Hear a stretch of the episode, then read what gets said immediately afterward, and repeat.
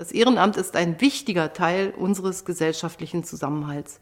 Über 30 Millionen Menschen sind ehrenamtlich aktiv, setzen ihre Freizeit dafür ein, für andere da zu sein. Herzlich willkommen zu einem neuen Hörfenster mit Maja Schulze.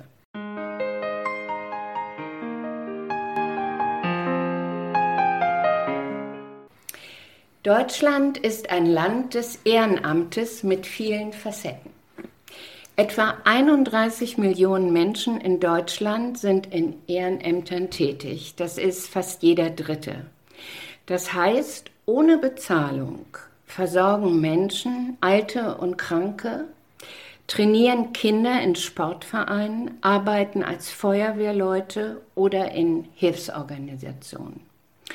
Allein während der Pandemie haben sich 600.000 ehrenamtliche Helfer in Deutschland bei privaten Hilfsorganisationen wie das Rote Kreuz, den Johanniter, Unfällen und so weiter engagiert.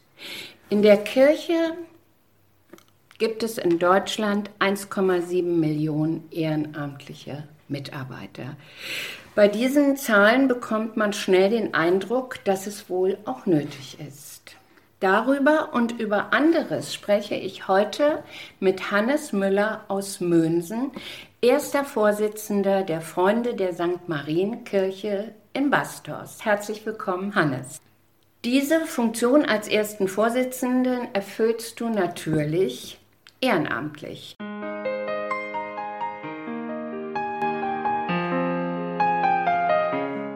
Bevor wir über das Ehrenamt sprechen, möchte ich dich kurz den Hörern vorstellen, die dich nicht kennen. Du bist 1947 in Dessau geboren und hast 1968 Abitur gemacht. Deine Studiengänge lesen sich wie eine spannende Reise durch recht unterschiedliche Interessengebiete. Du hast Medizin, Architektur und Sozialpädagogik studiert. Aber letztendlich führen doch alle auf einem gemeinsamen Weg und ergänzen deine Tätigkeitsfelder, die du in deinem Berufsleben hattest. Du kennst dich bestens aus in der Diakonie in Hamburg, den kirchlichen Strukturen der Nordkirche. Du arbeitest als Mediator für Konfliktlösung. Seit Wann bist du in Ruhestand? Ähm, seit 2010. Seit 2010 bist du im Ruhestand, aber keineswegs ruhig, vielleicht doch eher noch ziemlich untriebig. Hannes, du bist ein Profi des Ehrenamtes. Wie erwähnt, erster Vorsitzende des Vereins der Freunde der St. Marienkirche. Seit 2003 habe ich gelesen, bist du Schiedsmann im Bezirk Schwarzenberg-Land. Natürlich ehrenamtlich. Hannes, wann warst du das erste Mal ehrenamtlich tätig und was hat dich so unglaublich gereizt, etwas ohne Bezahlung zu leisten?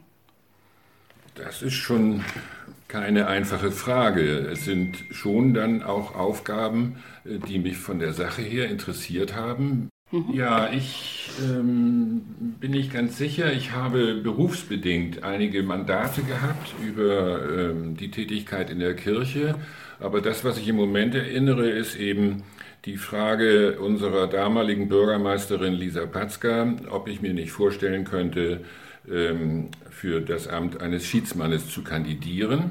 Und das verband sie damit, dass die Gemeinde Mönsen im Konzert der 19 Gemeinden im Amtsbereich Schwarzenberg-Land äh, nie eine besondere Rolle hatte oder eine herausragende Rolle und sie es doch sehr schön finde, wenn Mönsen eben in, in der Rolle eines äh, Schiedsmanns äh, für alle vertreten wäre. Das hat mich schon geehrt, dass sie A mir die Aufgabe zutraute und B ich etwas für meine Heimatgemeinde tun konnte und äh, bin dann also äh, gewählt worden und ein bisschen ausgebildet worden und mache eigentlich die Aufgabe gerne mittlerweile seit 18, 18 19 Jahren. Das ist also auch nicht mal eben so eine, so eine Laune gewesen, sondern schon eine Verpflichtung, wie ich überhaupt in diesen Fragen schon manchmal ein wenig preußisch denke. Also wenn man ein Ehrenamt angetragen bekommt oder ein Mandat oder gewählt wird, dann muss man das meines Erachtens auch ernst nehmen. Man kann damit nicht spielen. Natürlich hat alles seine Zeit und ich werde nächstes Jahr 75. Das ist so eine ungeschriebene Grenze, an der man sich dann schon fragen sollte, äh, ob man die oder jene Aufgabe noch äh, wahrnimmt. Aber wenn man es macht, dann muss man es auch ernst nehmen und kann auch nicht so ohne weiteres sagen, ich habe jetzt keine Lust mehr und ich möchte das äh, wieder abgeben. Es gibt sogar gesetzliche Regelungen, eine Niederlegung in, zur Unzeit, so heißt es im bürgerlichen Gesetzbuch, wird durch die Gerichte nicht anerkannt, wenn ein Verein zum Beispiel in Schwierigkeiten ist. Also ich will damit ausdrücken, dass es eine ehrenvolle Aufgabe ist, wenn sie einem angetragen wird, man sich dann aber auch darüber klar sein muss, dass es eine hohe Verpflichtung ist. Mhm. Das heißt also, man kann nicht einfach nach Lust und Laune wieder aussteigen. Nein. Also mein Amtsgerichtsdirektor, der meine rechtliche Vorgesetztenebene ist, den ich sehr schätze aus Schwarzenbeek, der hat einmal zu der Frage Amt niederlegen als Schiedsmann gesagt, das müsse er prüfen. Man kann also da nicht einfach anrufen und sagen, ich habe keine Lust mehr. Das gilt eigentlich für alle. Wie ich auch der Überzeugung bin, dass das Ehrenamt sozusagen der Kit unserer Gesellschaft ist und sie zusammenhält, in weiten Teilen jedenfalls. Die gesamte Kirche wird in ihren Steuerung, Steuerungsorganen weitgehend ehrenamtlich geführt. In Hamburg, die hamburgische Bürgerschaft war bis vor wenigen Jahren ein Feierabendparlament. Das gab zwar Diäten, aber das sind eigentlich nur Aufwandsentschädigungen. Die gesamte Kommunalpolitik ist ehrenamtlich. Es sind also nicht nur die Hilfsorganisationen oder die Feuerwehr oder der Kids Club. Es ist ein erheblicher Anteil von Gewicht für das Gemeinwesen.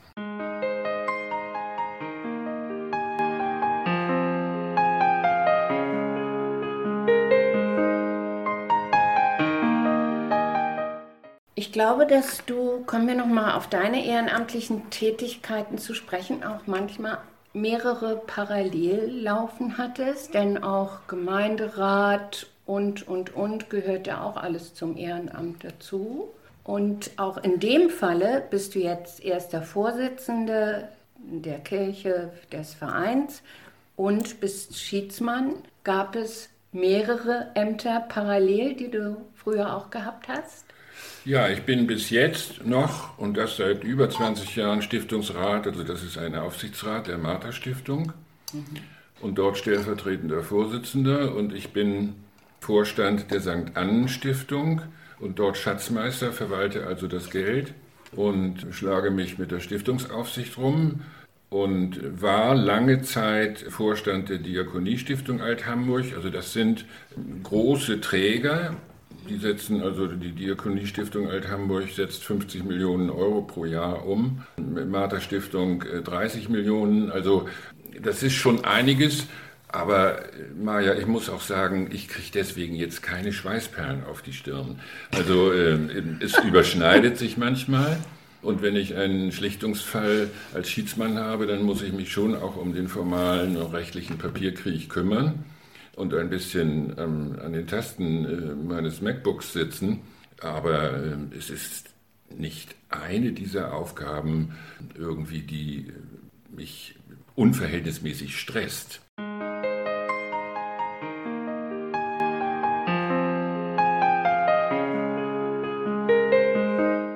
aber auch Ehrenamt bedeutet, ich muss Zeit, meine ja. Zeit, die muss ich hergeben, ich muss ja. das wollen.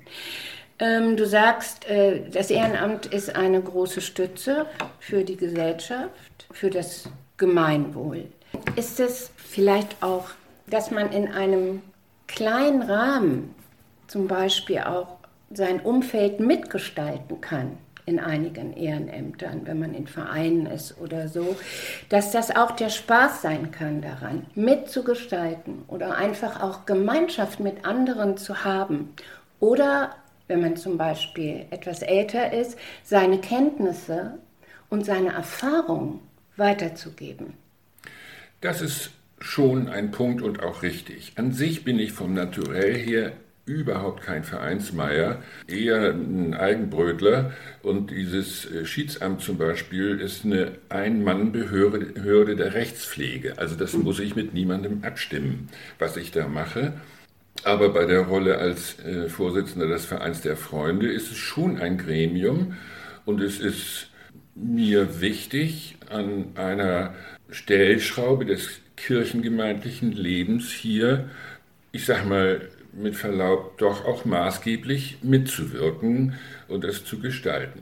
Ganz wichtig ist dabei, das gilt meines Erachtens für alle Ehrenämter, dass man sich an den Zweck der Angelegenheit hält. Also mhm. wenn, meistens gibt es ja Satzungen bei Stiftungen oder auch bei einer GmbH, bei einer gemeinnützigen GmbH oder bei einem Verein, in denen das höchste Gut der Zweck eines solchen Vereins ist. Und an das muss man in den Vordergrund stellen. Mhm. Äh, die Frage, ob man damit etwas für seine eigene Reputation tut, oder es genießt, jetzt werde ich ganz äh, böse, äh, Macht auszuüben, die muss in den Hintergrund.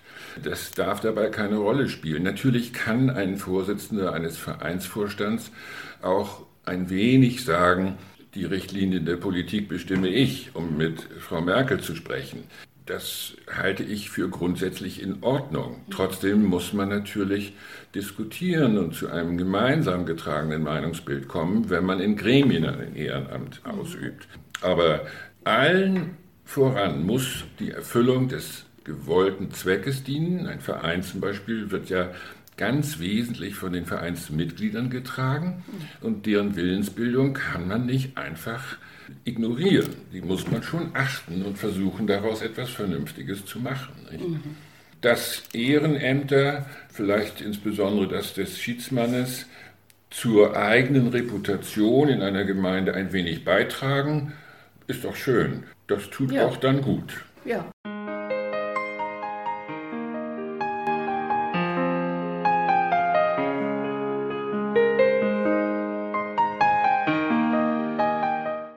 Ich habe natürlich, äh, wie immer äh, in dem Fall, über das Ehrenamt auch recherchiert und habe etwas Interessantes dabei herausgefunden.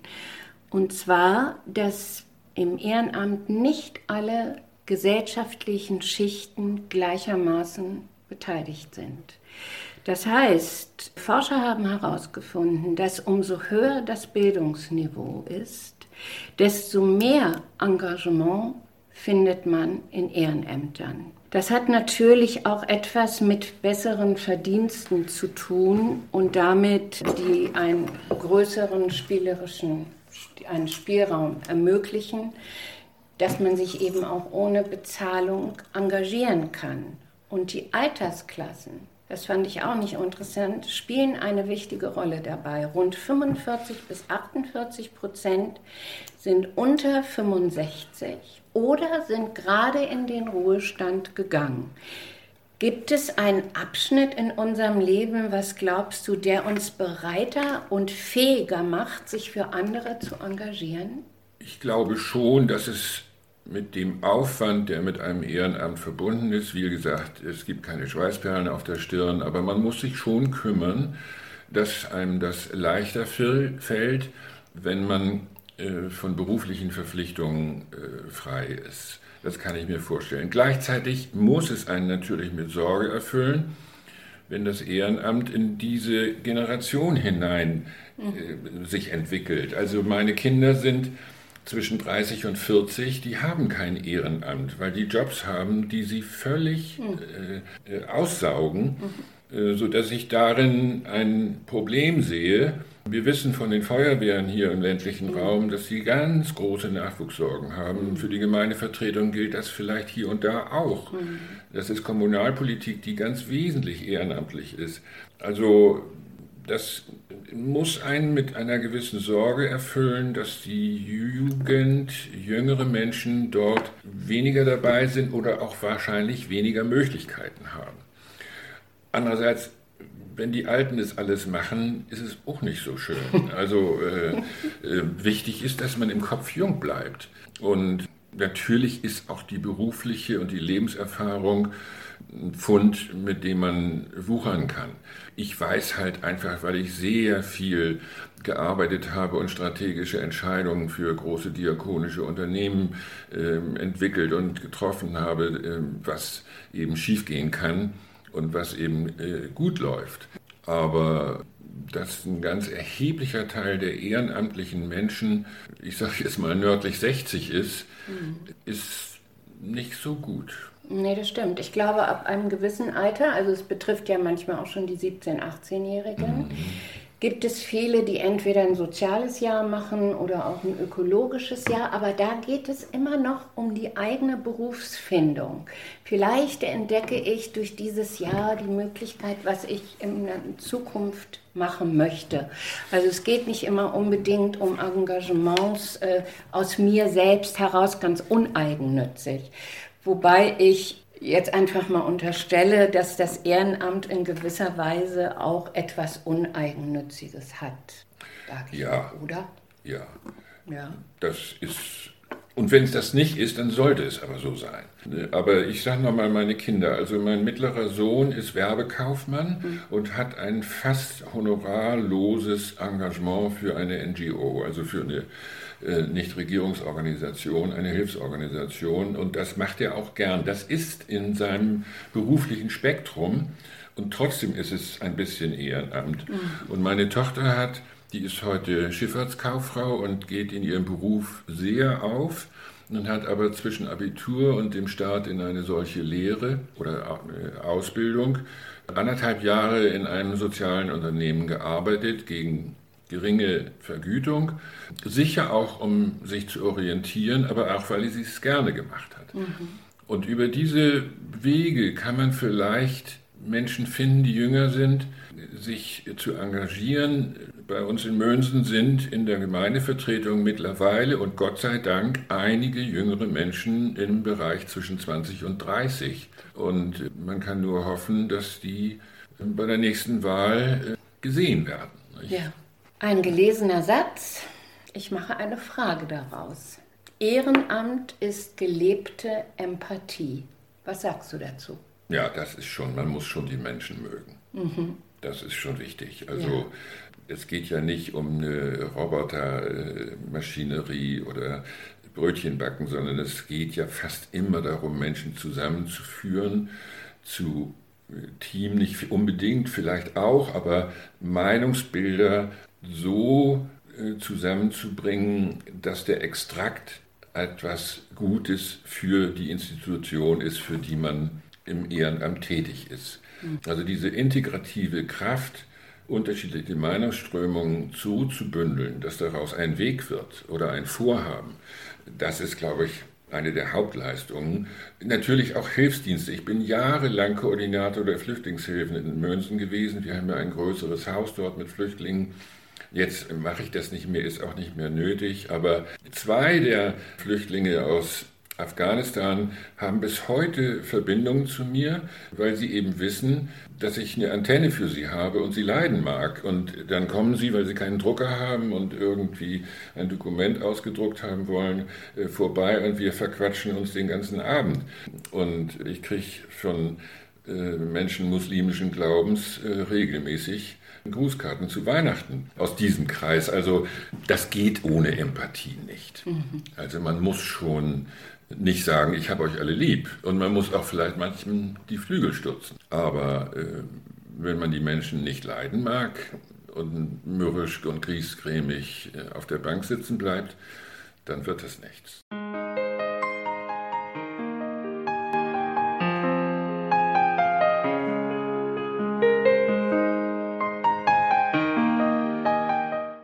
Wir nochmal auf die Kirche zu sprechen. Allein in der Nordkirche arbeiten mehr als 80.000 Menschen ehrenamtlich. Sie leiten Gruppen, initiieren diakonische Projekte, sitzen in Kirchengemeinderäten, singen im Chor oder spielen im Posaunenchor. Sie besuchen ältere Gemeindemitglieder. Was wäre die Kirche ohne ihre vielen engagierten Menschen? Das wäre wohl ziemlich dunkel.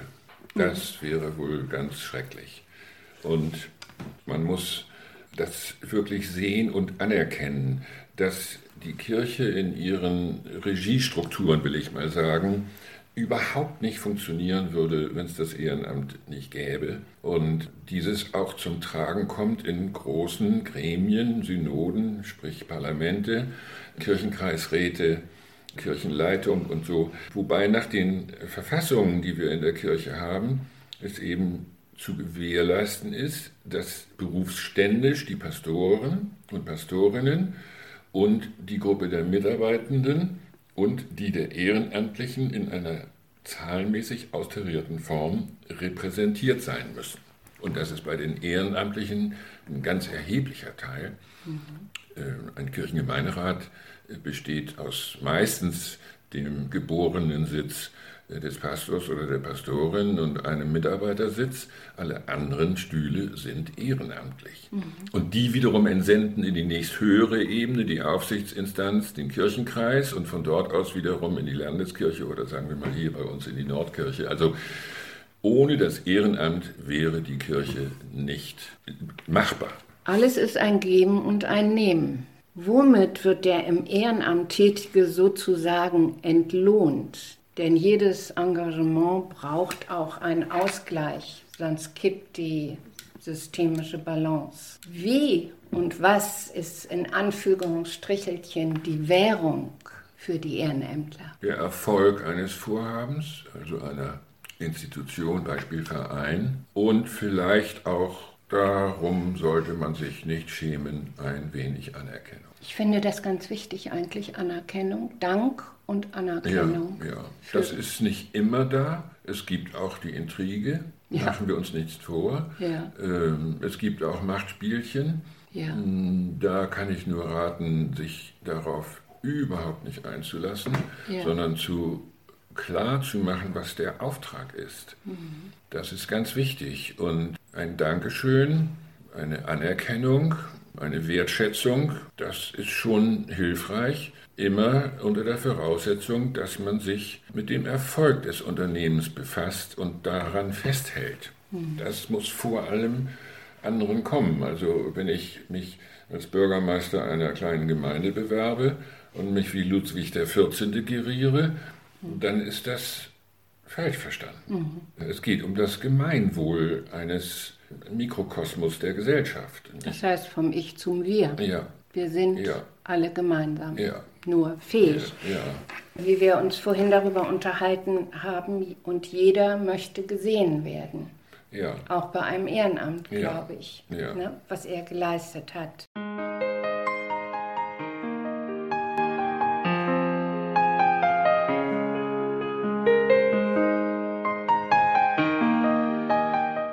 Ich selber habe auch vieles Ehrenamtliche schon gemacht und ich möchte eigentlich sagen, es lohnt sich, ein Ehrenamt zu haben, weil ich persönlich habe es gesehen, dass immer es wichtig ist. Manchmal sind es Tätigkeiten, von denen man glaubt, die kann man überhaupt nicht.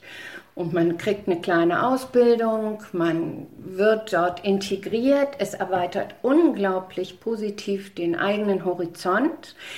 Und man hat einen Blick über seinen Tellerrand. Also ja. es ist eine wunderbare Sache. Und was ich immer besonders schön fand, ist, dass man Gemeinschaft hat mit ja. anderen Menschen.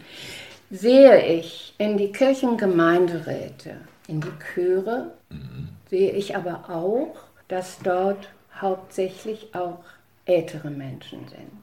Es lohnt sich auch für die Jüngeren, sich zu engagieren. Findest du das auch? Ja, das finde ich schon. Und wie gesagt, in äh, meinem Dorf, in Anführungsstrichen mein Dorf, also in Mönsen, ist der Gemeinderat, äh, besser gesagt die Gemeindevertretung, durch einige jüngere Menschen äh, repräsentiert. Das finde ich ganz wichtig. Wenn das sich reduziert ganz wesentlich auf die Menschen äh, über 60, sagen wir mal, dann ist das keine Repräsentanz unserer gesellschaftlichen Wirklichkeit. Und ich muss ganz ehrlich sagen, äh, wo auch immer ich politisch stehe, aber die Tatsache, dass, das, dass der neue Bundestag mit 40 Prozent Menschen, ich weiß jetzt nicht, ob unter 35 oder so, aber jedenfalls deutlich jüngere Menschen mhm. besetzt ist, das finde ich ein, einen unglaublichen Gewinn und eine riesen Chance für die Entwicklung unseres Gemeinwesens. Natürlich, ja.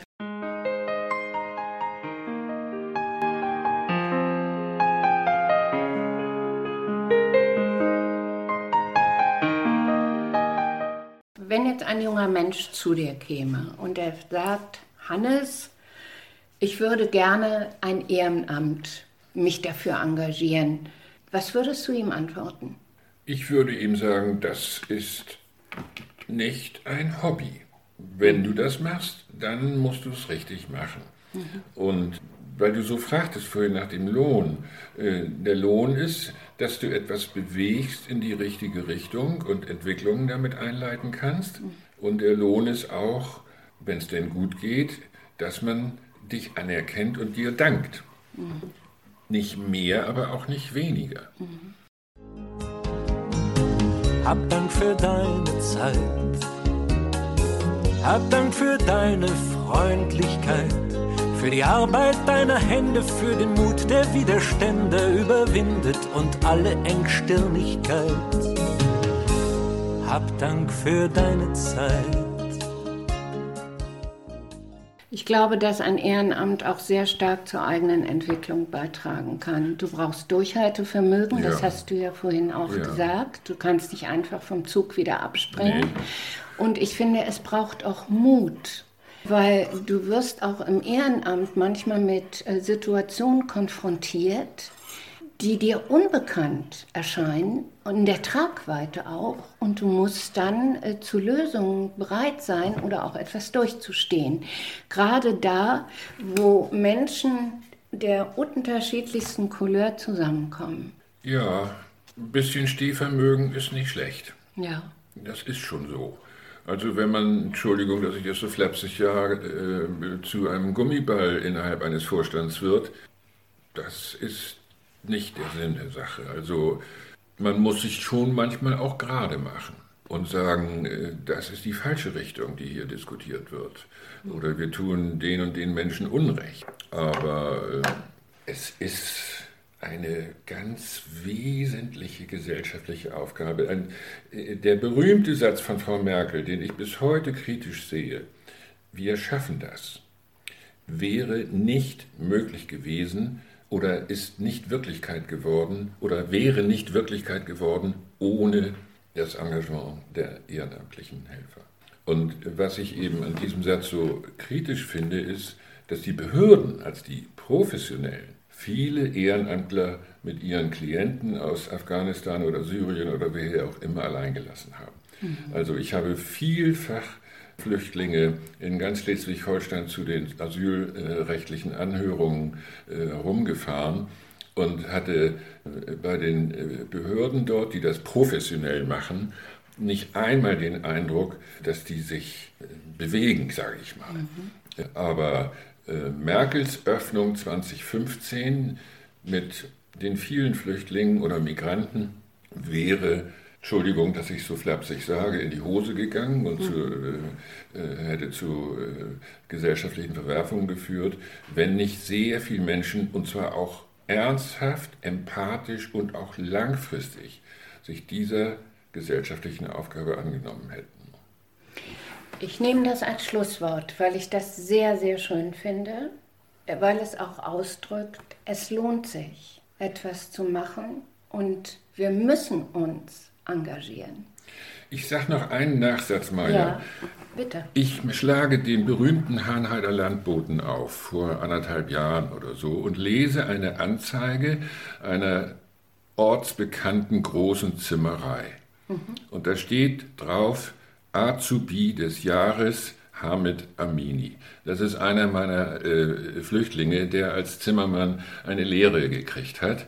Und, also einer meiner Flüchtlinge, bitte. Aber äh, die Freude darüber, dass es einer geschafft hat, nur unter der Maßgabe der Duldung, Asyl kriegt ja kaum jemand, also eine Lehre anzufangen und sie mit solch einem Erfolg auch durchzuziehen. Und wenn ich ihn morgens mit dem Fahrrad in seinem Zimmermann, äh, Zimmermannskluft äh, nach Grande zur Arbeit fahren sehe, dann ist das schon aus sich heraus ein Dankeschön dafür, dass man sich engagiert hat. Das ist schön. Das ist äh, wunderbar. Da, mit dem, was du jetzt gerade erzählt hast, äh, habe ich so ein Bild vor mir. Ich reiche dir meine Hand. Ja. Und es gibt eigentlich nichts Schöneres als Ja. jemanden, der nicht alleine stehen kann oder etwas nicht von sich aus heraus kann, noch nicht, die Hand helfen zu reichen. Ja. Und das ist Ehrenamt. Ja, so ist es. Hannes, ich danke dir für dieses Gespräch.